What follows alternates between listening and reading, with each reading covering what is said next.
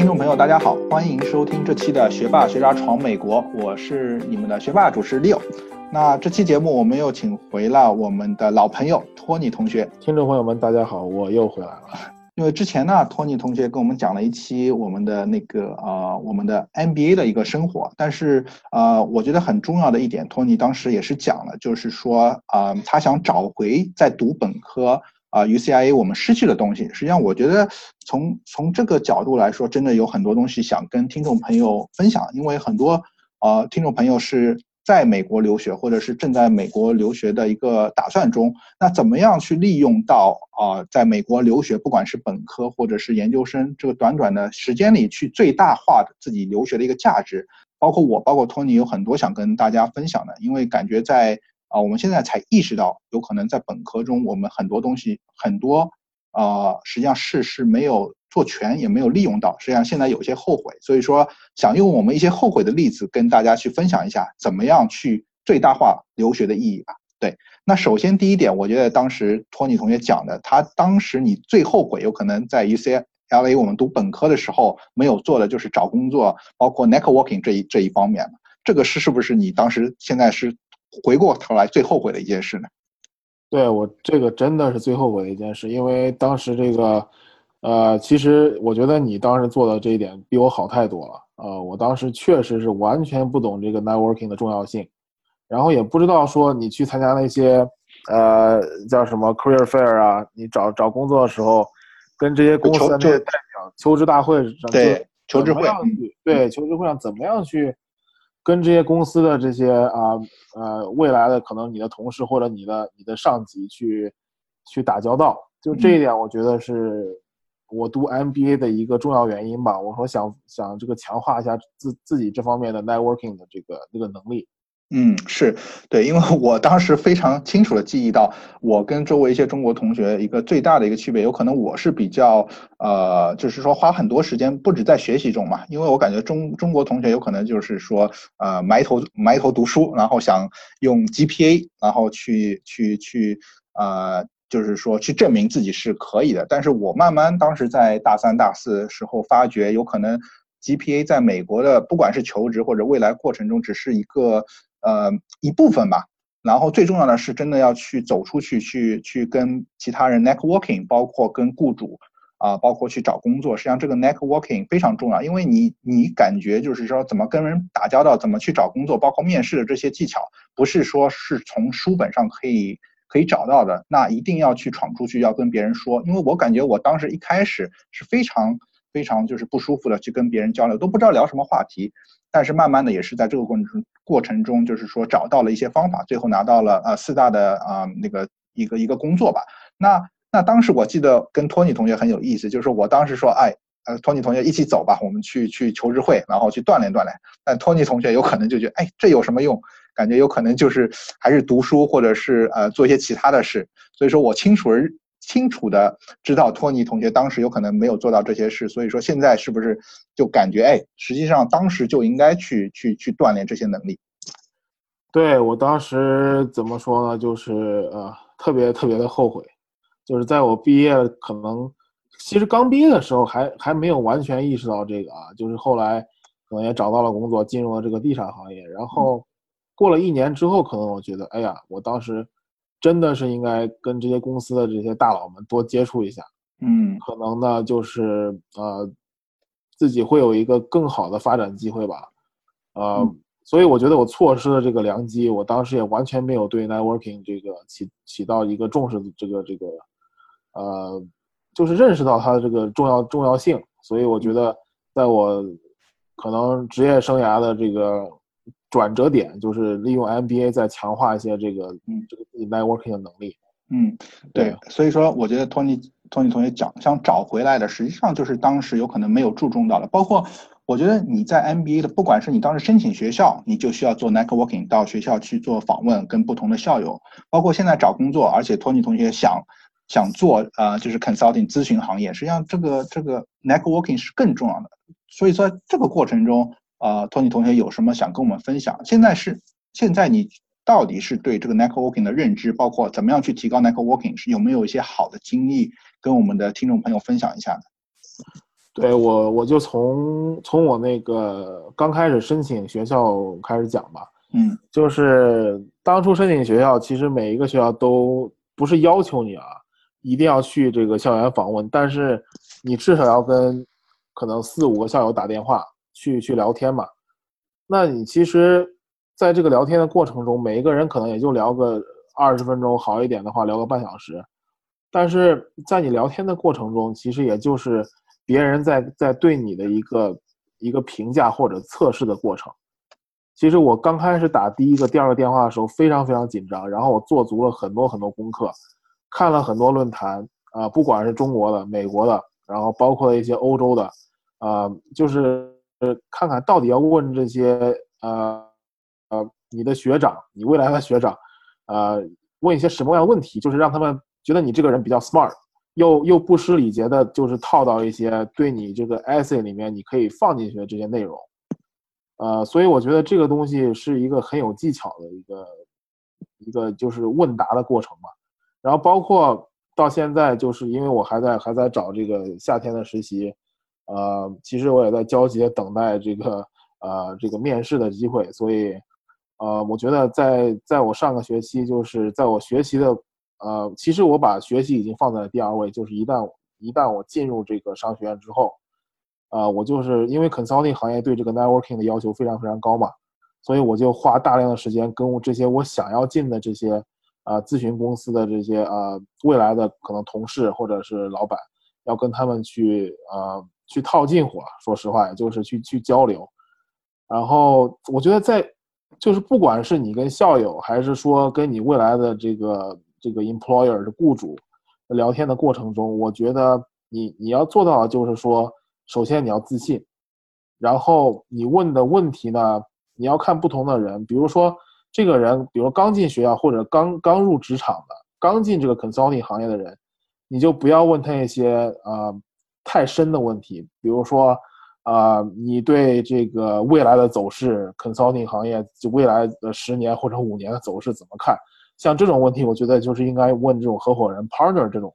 啊这种级别的人。但是你你像你问这种啊，比如说刚进去的这些这些同事们或者是校友们这些问题的话，他们会有点不知所措，也会给他们一个非常非常尴尬的一个局面。所以我觉得功课要做好，就是说你要首先先看他们的这个 LinkedIn profile，然后然后找到他们就是之前的经历是什么，然后问一些，比如说他们之前在做啊，比如说 engineering 或者是做 manufacturing，就是从一个制造业怎么样跳到咨询行业，他们在这个过程中。啊，怎么样实现的自我认知？就像其实你刚才啊问问我的这些问题，我觉得都非常非常好，没有那么的 technical，但是又能反映出就是一个人啊的成长的经历。所以我觉得要偏重这方面，就是根据每个人，就是呃量体裁衣，去问一些呃能能把他们过往经历跟现在的工作结合在一起的呃这些点，以及问他一些现在正在忙于什么。啊，什么样的就是到目前为止，比如说他进公司三个月，那这三个月他，比如他学习到了什么？啊，他现在面临着什么样的客户？他啊，每天的工作这个状态是怎么样的？嗯，然后甚至可以问一些啊，结合自己的经历，比如说我说我已经有家庭，我已经结婚了，那么我想了解一下这个你的 work pace，你这个工作的这个出差的频率啊，啊，包括这个 workload 的这个这工作量多大，这这些都可以问。我觉得就是不要不要太胆怯去问这些问题。嗯，对，实际上也就是一个胆大心细，要做好功课，但是说也要敢于去发问。实际上，感觉这个 networking，我觉得主要是两点。我我个人感觉听，啊，也是结合我自己经验，我觉得第一点就是你要做好功课，对吧？你要知道问什么。第二点实际实际上，我觉得实际上也是，就是就是说也是要，嗯，实际上也是有套路的。对吧？实际上也是要 practice。我觉得第一点就是要做好准备，第二点就是要去多跟别人说，在这个过程中你慢慢会掌握很多技巧。因为我感觉我当时一开始求职，包括在本科求职的过程中，实际上一开始跟别人交流是感觉很尴尬或者很难过。有可能我自己说的难过，就对方呃跟我去讲的人也很难过。但是慢慢去 practice，然后找到一些规律，找到一些套路的话，我觉得然后多去去练习的话，实际上是慢慢的。就是让自己更有自信，也可以在这个过程中让别人啊对你的印象更好。我不知道 Tony 是不是也有这些呃这些看法。对，然后另外一点就是说，我觉得可以，呃，是我我觉得我像我做 networking 的时候，我就首先会去找我跟这个要打电话要访问的人的这个共同点，比如说，呃，我们都是从洛杉矶过来的，都是从加州过来的，那么这个点就是一个很好的一个切入点，就是你可以把话头从这边开始，就是说，哦，你说，比如说啊，我也是我是从三藩过来的，然后我看你也之前也在洛杉矶。那么我觉得这样的话会给给给别人一种比较容易接触或者是比较啊比较高一点的亲切感，这样的话会让会让对对方就是更放松警惕，然后告诉一些他他这个他在行业的这些呃历练的这些经过，不然的话我觉得没有共同点，就是完全没有共同点的话，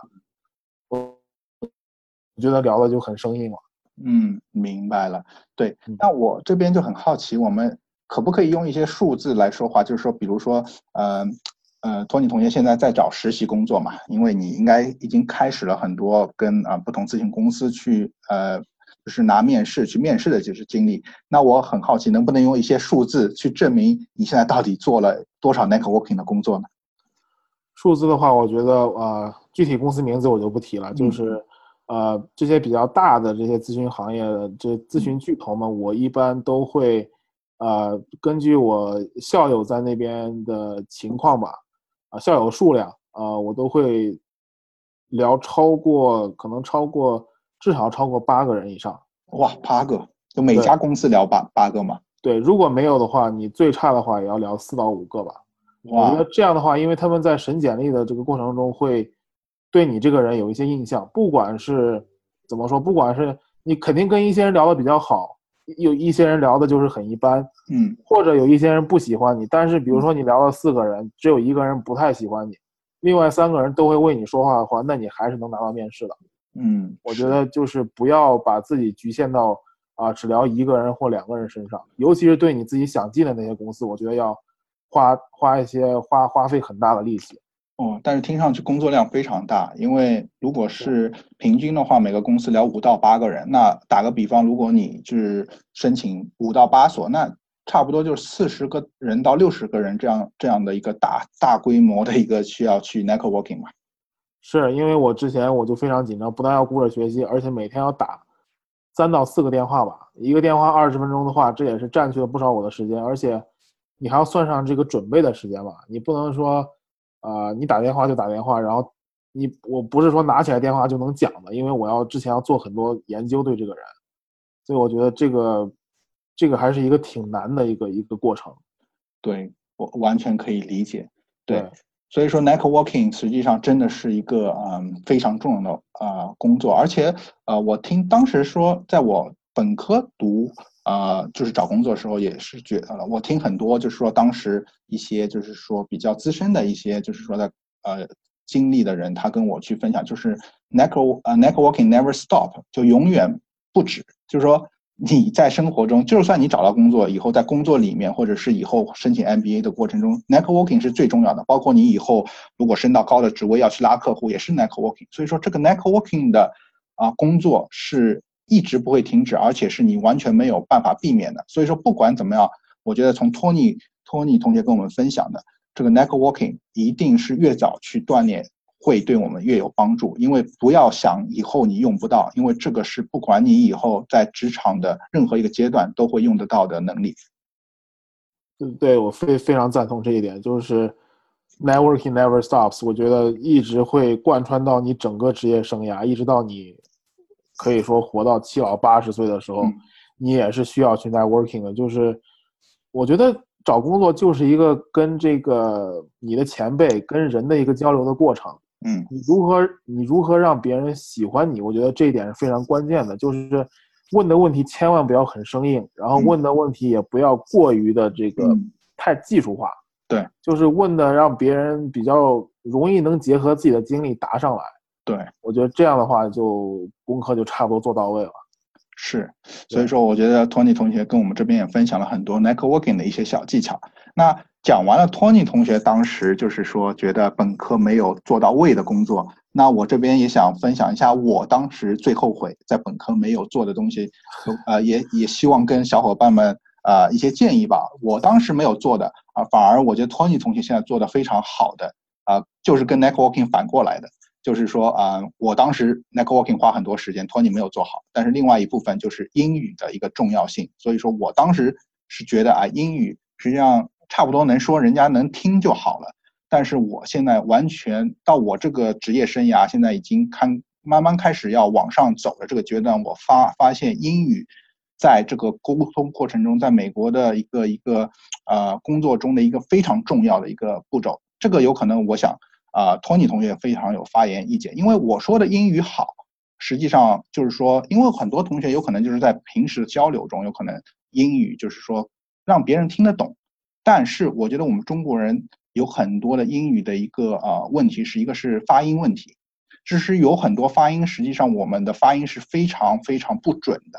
啊，包括因为我们的语言的一个因素，就是说中文的一个因素，我们的发音是非常不准的。那我我之前是觉得，呃，如果英语能讲，有词汇，然后啊也可以讲得通，实际上就好了。但是慢慢我发现，在英语过程中，实际上我们讲的很多中国英语的一个发音，实际上让美国人是听起来非常不舒服的。啊，在这个过程中，所以说我是想，呃，托尼同学跟我们分享一下。我我比如说，我们举一个例子吧，就比如说一个 R，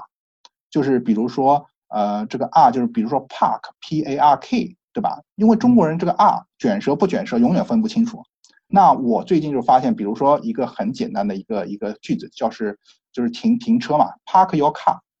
实际上我两个 R 都没有发出来。所以说，慢慢就是说，现因为现在有一些美国的一些合作伙伴，就是他会给我指出来，就是说啊，你这个音发的不准，因为他们是有可能是对我的一个一个呃，就是认可，就是工作认可，他们想让我更加进步。但是我当时觉得，托尼同学在大学中也跟我指出来很多一些，就是我发音不准啊，或者怎么样，但是我当时都没做，我没没当一回事，我就觉得，哎，这个有什么要紧，反正能说就好。但是现在慢慢觉得，有可能实际上是美国人听得很难过，就是 park your car。你两个 r 都没有了，他们有可能能听得懂，但是非常难过。所以说这个这个过程中，我觉得我当时也是非常后悔，因为这只是一个其中例子，啊，包括我们就是说，在一个很多的一个音是发不准，然后读一句话的话，实际上有很多就是让人家美国人听得别别扭扭，感觉你不是很舒服。我不知道这这方面托尼同学是不是可以跟我们分享，特别是你现在在找。在读 MBA 中有很多中国同学，中国发音包括 ABC 发音，在这个过程中，到底英语对我们有多重要？嗯，这个我觉得找工作时候还是比较关键的，因为很多像华人同学们、华人小伙伴们会觉得说自己的 GPA 高，嗯，或者是自己的这个呃技术方面，就是比如说 finance 啊，或者是 accounting 啊，或者是 engineering 方面，觉得自己呃就是。背景比较厉害，成绩比较好的话，找到工作就会非常非常的好。嗯，我觉得这个东西是要是要抛开来看的，就是美美国这方面找工作，中国方面我不太敢说，因为我没有在中国工作过。但是美国方面，我觉得，呃，这些公司还是很注重你的这个 communication skill 的，就是他会他会看你一个就是觉得你你讲的这个英文是否就是够够 localized，更更当地化一些。那像 consulting 方面，我觉得对这个要求很严格，就是说，呃，因为你是要面对你的这个客户的嘛，进去之后，所以你你一定要对这个美国的本地文化有一些有一些基本的了解，然后呢，你讲的英文的话也不能太难过。嗯，我觉得就是像我，其实我我我一直在看这些公司到底招什么样的华人。嗯，因为自己身处一个身为一个华人的话，我觉得能。就是像我们学校能进到这种顶级 consulting 公司的这些这些华人学长们，我觉得他们的英文口语是非常非常厉害的。嗯，就是即使就是他们的背景，即使比我在美国待的时间可能还要少，嗯，但是我觉得他们很注重这方面的这些练习，就是也他们也是跟跟其他一些同学提到过这个问题，就是说让他们会多看一些美剧啊，啊，甚至多看一些新闻啊。像我们学校每天就是啊，我们都是要看 Wall Street Journal，所以。呃，多看一些 CNN 这些这些呃新闻方面的报道，嗯，看这些老美是怎么去怎么发音的，然后句子是怎么怎么样连贯的读的，就至少你要做到一个，就让让你的 client，让你的 客户听起来不要那么难过。对，对，因为我个人的一个误区，当时包括我这几年，呃，就是几年的职业生涯来说，我个人感觉，我只要别人听得懂，我是更注重就是我的 content，就是我的我说的，就是说内容或者逻辑性，就是我这个英文是有内容的，然后我讲出逻辑性，我有数字摆事实，但是我从来没有就是注重发音。所以说这方面我不知道托尼同学啊有没有一些建议？因为我为什么会发觉这个问题呢？是因为最近有一些客户跟我提出说，你如果要走到下一步，真的是发音很重要，因为他有些实际上是一般人是不会指出你的问题，就是说他听了难过，但是他不会指出你问题。但是最近的话，有些客户建议我，然后我最近也请了一个私教去纠正我的一些发音，才发现我的发音实际上有非常非常的局限性，包括前面的一个 r。包括那个 T H 和 S，就是说 I think 这个 T H 是怎么发的，我从来没有发对过。就是从我到美国来来以后就没有发成对的音，完全是 S S 发音，就是我的 T H 永远是发成 S 的。有可能就是当时没有人会，就中国同学或者美国同学，你平时朋友他不会指出来，你因为。这个没有必要嘛？有可能你指出来也有，我个人也不会接受。包括我记得当时托尼跟我指出来，你这个音发的不对，我就觉得，哎，你管这么多干嘛？是吧？但是我现在是真的是觉得，哎，我我这个，嗯，就是说很多发音是一个中国人的一个通通病吧。但是这方面的话，托尼同学实际上是当时很很早就克服了这个问题，所以说我很好奇。就是说，托尼同学，你当时是怎么样去把自己口音？因为托尼同学的发音在我们中国人中已经是非常好的，已经很接近 A B C 了。那你当时是在本科的时候做了哪些工作，让自己的发音是觉得就是说能提高？因为我现在自己的认知是我实际上的听力都不行，因为 T H 和 S 的发音有可能我自己听上去都不会觉得有很大区别，所以说我犯了很多就是说华人就是中国人的一些就是中国英语的一些发音。但是托尼同学已经完全是到另外一个 level。所以说我是很后悔当时没有在英文上面抓把劲。那我现在就想请托尼同学分享一下，你当时是到底是怎么样去克服这些，比如说卷不卷舌啊，r 怎么发，t h s 怎么分啊，包括鼻音的 n 怎么发，就这些普遍的问题应该是怎么去解决的？嗯，这个我觉得跟这个个人爱好、个人兴趣有一些关系，因为我我比较喜欢，因为你了解我，我比较喜欢模仿别人嘛，嗯，对吧？我比较喜欢模仿一些，就是包括其他种族啊。啊，其他同学的一些比较好玩的口音，不管是中文啊还是英文，嗯，我觉得，在这个这个东西其实也是你你你模仿别人的过程，也是对你自己的一个一个叫什么，一个一个学习的过程吧，是是吧？你就了解每一个每一个国家的人，他这个发音，就由于他本身这个母语的影响，他他是怎么发的，然后他这个他的之前的口音会会会给他说英文带来什么样的口音，嗯，所以我觉得。我最开始来美国的时候，其实我发音肯定是不如现在的。我那个时候也有很多中国人的通病，但是我就是通过，不管是听音乐呀，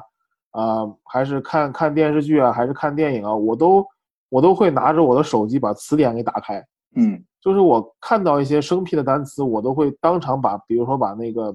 呃音乐给暂停掉，去研究它这个歌词是什么意思。我觉得我花了大量时间在这个上面。嗯，就是我随时都要就是要学习一下他这个美国的这些俚语是怎么说的，嗯，然后这样的话，你就是在跟这些本地的这些老美打交道的时候就可以用到嘛，让让他们觉得你好像不是一个，呃，外来的这个移民，好像就是在美国待了很久。其实我当时呃利用这一点唬了不少人，嗯，就是他们会觉得说，哎，你怎么才？在美国待了四五年，怎么就知道这么多东西？嗯，我觉得这个还是一个日积月累的过程，就是你要对。因为我本身 对这个娱乐方面会比较感兴趣，像这个音乐啊，这些啊 MV 啊，啊这些歌手啊，这些歌词啊，包括英文的一些 rap 这种这种黑人的这种说唱，所以我觉得从这个里面我学到了很多东西。嗯，当然这个是个人兴趣了。然后另外的话，我就是看这个电影跟电视剧美剧的时候，我会特别注意就是他们是怎么样连读的，然后我就会把它把它记下来。然后我就会每天在脑子里面过一遍，说，哎，这个东西俚语是这样讲的，嗯，然后比如说 UCLA 这 UCLA 是这样读的，这个 L 跟 A 放在一起说是 lay 是这样读的。像我之前刚来的时候，我根本就不知道这些，所以我觉得这也是一个对自己的一个怎么说，一个一个 push，就是一个一个要求吧，一个要求，对，对，对，因为。我现在这个呃请的私教，他跟我说提高英语真的也是日积月累。虽然说我有可能可以认知到，因为我现在只是第一步认知到一些自己的一些就是说啊语呃就是说发音的错误。第二步要改，实际上是通过大量的一个练习。实际上，我觉得当时托尼同学有可能在大学的这段时间中，有可能就是不断去模仿，不断的去去记忆啊，然后去说去 practice。这个过程中有可能慢慢去让你去养成了，就是说很多正确的发音的一一些习惯，是吧？对，另外还有一点就是说，我在跟那些美国人接触的过程中，包括我之前工作的那工作岗位上，我都会很虚心的去问一些，就是呃，这个东西应该怎么讲，这个词到底应该怎么读，嗯，以至于我的那些老美同事后来每天呢就在冰箱上面给我写几个词，就是好像每日一词这种感觉，就是他们认为。啊，我作为一个一个移民，就是还有哪些地方不足的，然后他们想让我了解的，他们会帮我。我觉得就起到了一个在办公室营造一种氛围，其他的中国同事或者是其他就是比如韩国同事、日本同事也可以跟我一起学习。哇，我觉得他们后来就被我带动了这个这个兴兴趣，就对英文这个语言这个呃语语言学吧，就是对语言这种了解或者认知的这种程度，就是觉得好像呃。我还我这方面还是挺有意思的，所以他们也跟着我一起学习。哇，这这个是非常，我觉得托尼托尼同学这个是非常好的一个例子，而且是免费学习，而不像我现在这样是花了钱去请私教。因为感觉如果没有人给我指出来这些这些缺点的话，我完全不知道，就没有没有一个认知度。所以说我感觉英语这方面不只是一个自己的努力，如果你真的要提高，周围很多人对你的纠正，包括自己的努力是呃缺一不可的。对，因为还要就是另外一点，还是要展现出来，就是你在跟美国人交流的这个这个过程中，你就是要告诉人家说，啊，可能就是熟了之后吧，成为朋友之后，就是说你我说错的地方，你请马上给我指出来。嗯，就是在这个过程中，我是经常被纠正的，就是啊，这个东西不应该这样讲的。嗯，然后他跟我讲一遍他那个标准的说法，我就会记下来。是，对。非常重要。那我这边很好奇，托尼同学能不能分享一些，就是说我们中国人普遍的，就是举一个比较特征的几个，就是发音非常不标准，然后美国人听了会很难过的一些例子嘛？举几个小例子跟我们分享一下吧。对，像我们之前聊天的时候提到过这个 accounting 是吧？嗯。啊，应该读 accounting，accounting 就是你这个咬舌咬舌的时候要往后，嗯，要往往后发这个音。还有比如说 fund，investment fund，而不是 fund，像。大多数我觉得我的中国朋友方面都是会发一个 fund 的这个音，嗯啊，包括这个 running 是吧？run 你的跑步是 run 而不是 run，不是 running。对，好像这几个我都犯了这样的错误。是，对，所以说这个中国人发音真的是有很多局限性，但是我觉得，呃，在这个过程中，我现在也慢慢意识到这个重要性。但是我很好奇，包括就是说 Tony 同学，包括你现在。在读 MBA，包括很多就是说做 presentation，包括中国人，我很好奇，因为我一直是觉得我的 content 如果好，我的内容好，如果我的数据有说服性，实际上就可以弥补我的发音不准确。但是在你在 MBA 的过程中，包括你跟很多美国同学、ABC 同学的交流中，他们就是从他们的角度，会不会觉得，哎，不管你实力再强，但你你发音不好，我就很难过，我就有可能帮你降降人一等，是不是有这种这种现象呢？呃，这种其实要。要这个怎么说呢？Depends，就是，呃，当然会有这种情况存在啊，就是说，人家可能觉得，哦，你一开口就是一个外来户，嗯，就是说你这个在求职的时候是确实是一个劣势，嗯，呃，但是的话，你如果有足够好的内容，嗯，就是你可以，当然可以弥补一些你这个发音方面的这些不足，但人家会觉得说，哎，这个人还是比较有料的。对，就是他只是说可能英文讲的没那么流畅，或者是用词没那么准，嗯，但是他还是非常非常精明，或者非常非常能力比较强的一个人，嗯，但是我觉得，如果想进呃，比如说 consulting 或者是 investment banking 这样的行业，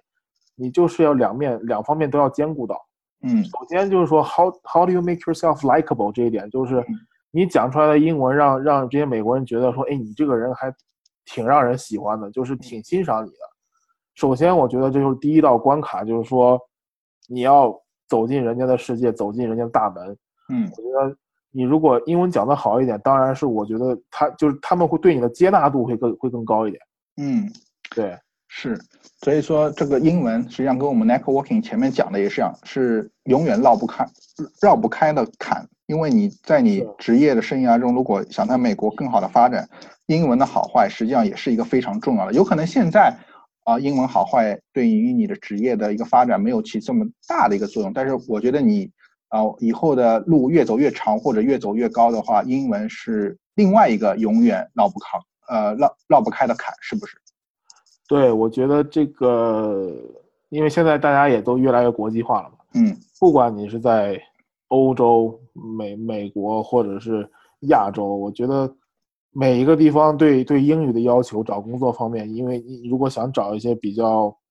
怎么说啊，比较高大上的工作吧，我觉得对这个英文的要求还是非常高的。嗯，所以我就是我现在也是在极力的帮助我身身边的小伙伴们来，就是纠正他们的英文发音，可能他们还有时候会比较感到比较尴尬，或者是不舒服，感到不舒服。对，但是我还是说。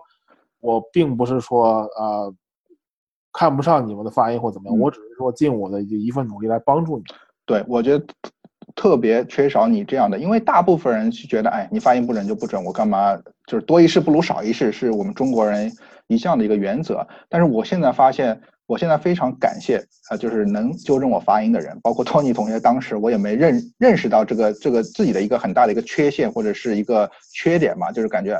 口音这方面，我当时没有注重，但是我是建议很多小伙伴，真的如果在美国呃来美国留学的话啊，这个口音方面一定要注重，不要犯我当时那个错，就觉得我能有词汇，然后能听得懂，或者是呃呃有 content 就可以了。但是我觉得这个发音这些是是一个日积月累，这方面如果下功夫，实际上对你以后职业发展，不管是在美国或者呃。这个回国都是有非常帮助的，因为你有一口流利的标准的美音，这方面我觉得还是对你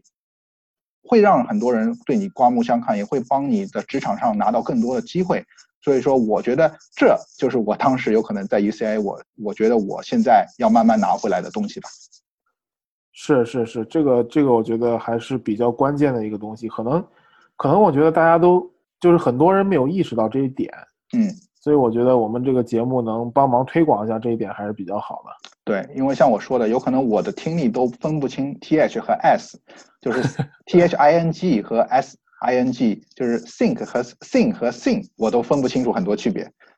但是，但是这个过程中，实际上你一定要认识到这个英文的重要性，然后去改变一下自己的一些中中中国人的一些，就是说，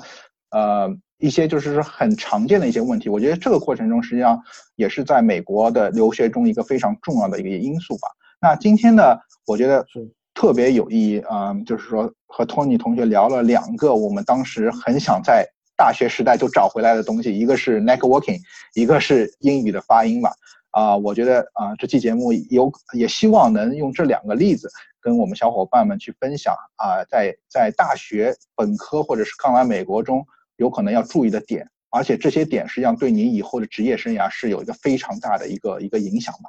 对对对，对。那今天节目时间也差不多了，我感觉每次托尼同学来都会给我们带来很多硬料。那在这边我也希望托尼同学在他的这个求职过程中，包括在 MBA 的这个过程中，啊，就是发展的越来越好，也希望能找到自己心呃理想的工作，然后以后也有机会来我们啊。多来我们节目，跟我们分享更多他第一手在美国的呃前线啊带来的这些这个干货吧。没问题，没问题，很很高兴今天再次来到这个呃我们这个广播站，为大家分享这些我自己的亲身经历吧。然后我以后会抽时间经常回来的。嗯，对。那就今天非常感谢托尼同学，也感谢我我们的小伙伴们的收听。那这就是我们这期的学霸学渣闯美国，感谢大家的收听，谢谢。